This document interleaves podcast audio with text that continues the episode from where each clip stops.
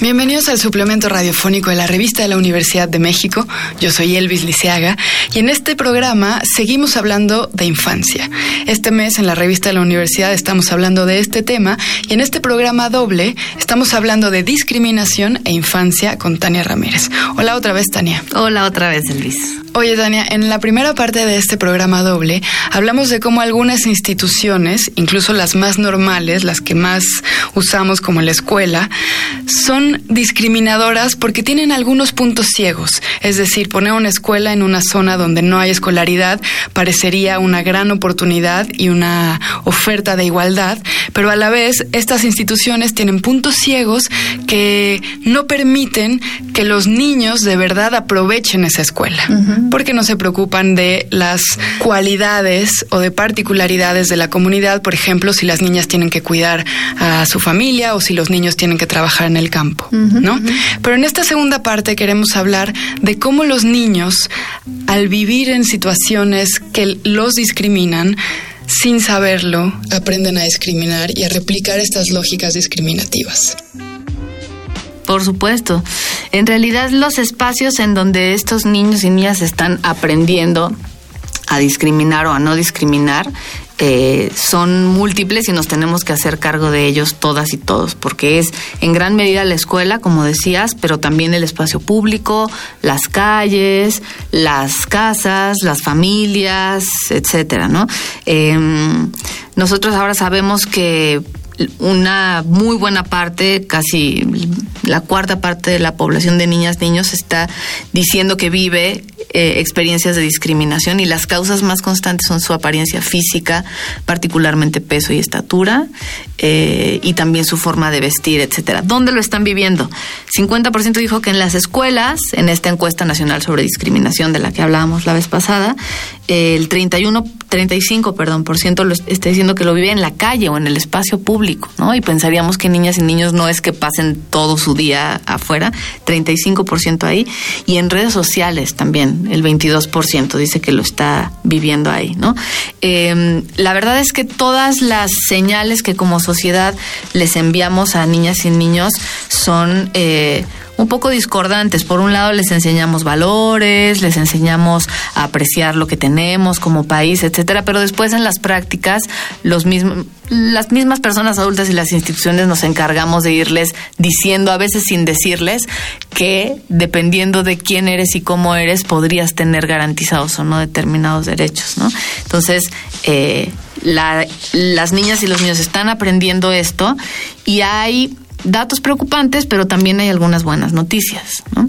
Por ejemplo, eh, si hablamos de cómo niñas y niños están viviendo e introyectando y marcando incluso su subjetividad y su capacidad de sentir y entender el mundo, pues sí, tendríamos que hacernos cargo de que la violencia está inmersa en las subjetividades de las niñas y de los niños, ¿no? O sea, hay datos tremendos. Por ejemplo, una de cada cuatro personas adultas todavía justifica que por disciplina se le pegue a los niños y, a las niñas y niños. ¿no? Es un montón. Un cuarto de la población sigue pensando que están de acuerdo y que hay que hacerlo. Cuatro de cada diez niños, un poco más, dice que ha vivido violencia asociada a la discriminación, golpes, empujones, amenazas, tanto en su casa como en su escuela. Y no solo de sus pares y no solo de sus pares, por supuesto. A menudo estamos hablando de maestras y maestros, si es en el ámbito escolar. Eh, eso todavía sucede hoy en pleno 2019. Y en los hogares también, pues se corresponde. Si un cuarto de la población sigue pensando que disciplina es igual a chancla, pues por supuesto que hay adultos que lo siguen replicando, ¿no? Sin olvidar que eso es antipedagógico, antiproductivo y puede incluso constituir un delito. Pero bueno. Y en casos más extremos, una organización muy valiosa que se se llama la Redim, la Red eh, sobre Derechos de la Infancia en México, nos habla de cómo en el periodo de digámoslo, combate a la guerra contra el narco, etcétera, de 2000 a 2012, la tasa de mortalidad por homicidio en la población de niñas y niños entre 0 y 17 años se más que duplicó, es decir, pasamos de 1.7 muertes por cada 100.000 habitantes a 4 muertes. Estamos hablando de niñas y niños desde 0 años hasta 17, es decir, los efectos colaterales, entre comillas, están teniendo también su rostro en niñas y niños, ¿no? Entonces, nuestras niñas y niños están viviendo esa expresión de la violencia desde la brutalidad de un homicidio hasta el zape en la escuela o la cachetada en la casa. Eh, y obviamente eso les envía un mensaje, les marca, les puede dejar algún aprendizaje en el sentido de repetición cuando ellos tengan que hacerse cargo de gestionar algún conflicto alguna discordia. O sea, por supuesto que eso, si se vive, puede aprenderse. Y replicarse y replicarse. Decías en el programa pasado, en la primera parte, que en la primera infancia, desde los cero años, ya están aprendiendo. Y están aprendiendo a descifrar quiénes somos como sociedad, cuál es su lugar en, en esta sociedad, en sus familias primero y después fuera de casa. Pero este aprendizaje que les anima después a discriminar, ¿en qué momento se da? ¿Se puede saber? Es difícil determinar una edad porque es una construcción, ¿no? Eh, se va se va armando a lo largo de la acumulación de experiencias y también de cómo esas experiencias se compaginan con los discursos y con las lecturas y lo que se aprende, ¿no? Eh, pero podríamos eh, decir, por ejemplo, tenemos en esta misma encuesta de la que hablábamos algunos datos sobre cómo niñas y niños, por ejemplo, entre los 9 y los 11 años, que digamos que ya es ese momento en donde la plasticidad neuronal alcanzó un buen, una buena capacidad de almacenaje y ya se incorporaron muchas, muchas nociones y muchas cosas. En esta edad ya se pueden expresar los estereotipos, los prejuicios, ya están instalados. Y si quieren les cuento un poco cómo lo están viviendo en, en este sentido. Cuando a niñas y niños les preguntamos en qué lugares o con qué personas se sienten eh, más seguros, ¿no? Si se sienten con miedo o enojados, felices, tristes, etcétera.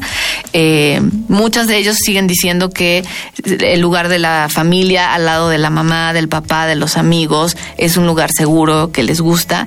Las calles un poco menos, 82%, la colonia un 87%, eh, cerca de la policía solo el 60% se ve bien. O sea, si ustedes vieran la gráfica que yo estoy viendo, cuando un niño o niña está cerca de un policía, la gráfica de me siento seguro baja. ¿No? Eh, y si nos vamos al tema prejuicios y estereotipos, en realidad pese a que a esta edad ya podrían haberse cuajado muchas de estas nociones y que sin duda a esta edad ya se reportan prácticas de bullying, bullying homofóbico, bullying por tono de piel, etcétera. En realidad esta encuesta lo que nos arroja son buenas noticias, es decir, las y los niños están mucho más abiertos a la diversidad que las personas adultas y que las personas adultas mayores. O sea, siempre por encima del 90% cuando tú le preguntas a un niño o niña si le gustaría ser amigo, amiga de una persona con discapacidad o de personas de otro país o de personas de una religión distinta a la suya, siempre arriba del 90% dicen, sí, me gustaría tener una amiga o un amigo así. Si esto lo extrapolas a personas mayores, no hay ese nivel de receptividad, ¿no? Si tú le preguntas a un adulto, le rentarías un cuarto, incluso por necesidad, le rentarías un cuarto de tu casa a una persona con otra religión, un cuarto lo harían y así, ¿no? Entonces, hay, hay buenas noticias, hay mayor aceptación de la diversidad. Eh, pero esas buenas noticias tienen que ir acompañadas de mucho accionar público porque si no, cuando estos niñas y niñas crezcan van a repetir los mismos datos que los adultos discriminadores. ¿Cuál es el riesgo estando las cosas como están ahorita? ¿Cuál es la probabilidad de que esa tolerancia se mantenga? Si no modificamos y transformamos de raíz muchos de nuestros comportamientos, prácticas y quehaceres institucionales, el riesgo es alto el riesgo es directamente alto. Si estamos pensando que las políticas públicas a veces demoran en su implementación y en la aprobación del presupuesto y en que el programa se ejecute, hay que pensar que niñas y niños crecen cada día, ¿no? Y para cuando esa medida llegue y para cuando esa ley se reforme y para cuando ese programa se implemente, pueden estar en sexto de primaria o haber pasado a la secundaria y lo que se puede hacer es, es poco y distinto, ¿no? Eh, pero sí hay una buena oportunidad. O sea, a mí me parece que lo que nos reveló esta encuesta diciendo que niñas y niños no creen que la diversidad sea un problema es muy esperanzador. Niñas y niños también nos dijeron a prejuicios que los adultos tenemos, por ejemplo, los pobres son pobres porque son flojos, o las personas indígenas son pobres debido a su cultura, o es mejor tener un tono de piel blanco, muchos de los adultos nos dicen, sí, así es la vida. Y niñas y niños nos están diciendo, no, yo no estoy de acuerdo con ese prejuicio. Entonces, ese es como un motor de inspiración y de esperanza muy grande que viene acompañado a la par del crecimiento de este grupo de población puede hacer que el viraje en nuestro país sea el que nos merecemos. Ahora, quizá esta pregunta es una pregunta tonta, pero ¿cuál es la relación entre entender que un niño es un sujeto de derecho y las probabilidades de que estos niños mantengan su tolerancia cuando crezcan? No, no es tonta, es difícil. no, eh, Pienso que si las instituciones entendieran que los niños están en este minuto contribuyendo a la sociedad y que su presente no es un antes de, sino lo que es, podríamos tomarnos los más en serio en su formación, en su respeto, en la manera en que valoramos su inteligencia y esta resiliencia de la cual estás hablando, ¿no? Absolutamente. Hay incluso, como vivimos en la era del dinero, hay incluso quienes han hecho estudios para saber la inversión en primera infancia, qué tanto rédito tiene, ¿no? Porque somos un país que le dedica muy poquito a su primera infancia. Estamos por debajo del 1%, cuando países como Honduras o Argentina, tampoco te vayas a Suecia, le invierten por encima del 1% siempre como no tenemos esa claridad de la que hablas de si son sujetos de derecho ahora mismo, pensamos que la inversión, pues hay mejor cuando lleguen a primaria, ¿no?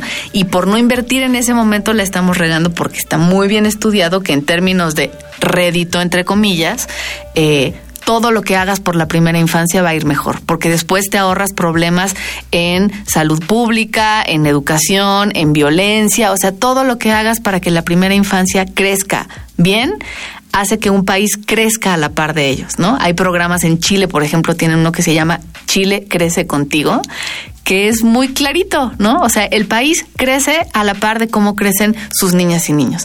Y en realidad la forma de ir eliminando la discriminación incluso de nuestras prácticas sociales, de nuestras leyes y de nuestras instituciones, es acompañar este no prejuicio que tienen niñas y niños con una serie de ajustes a nivel nación, a nivel políticas, a nivel transformación, ahora que estamos en un momento en el que se habla de eso, para que el país cambie a la par y de la mano que estos niños y en realidad si acompañas a niños y niñas en primera infancia, modificando sus entornos y sus condiciones según van creciendo, el efecto derivado de esa modificación es benéfico para toda la sociedad, no nada más para ellas y ellos. Muchas gracias a Tania. Esta fue la segunda parte de nuestro programa doble sobre infancia y discriminación. Para seguir leyendo sobre infancia, les recomendamos los artículos La infancia como jardín de Luigi Amara, La Casa de Lázaro, de Paz Buquet. Ambos artículos se encuentran en el número de este mes de la revista de la Universidad de México. Pueden consultarla en línea y gratuitamente en www.revistadelauniversidad.com.mx. En Facebook y en Twitter nos encuentran como arroba revista-unam. Y sobre este programa, escríbanos a arroba shubidubi. Gracias a Yael Vais, a Miguel Alvarado. Yo soy Elvis Liceaga. Hasta pronto. Este programa es una coproducción de la Revista de la Universidad de México y Radio UNAM.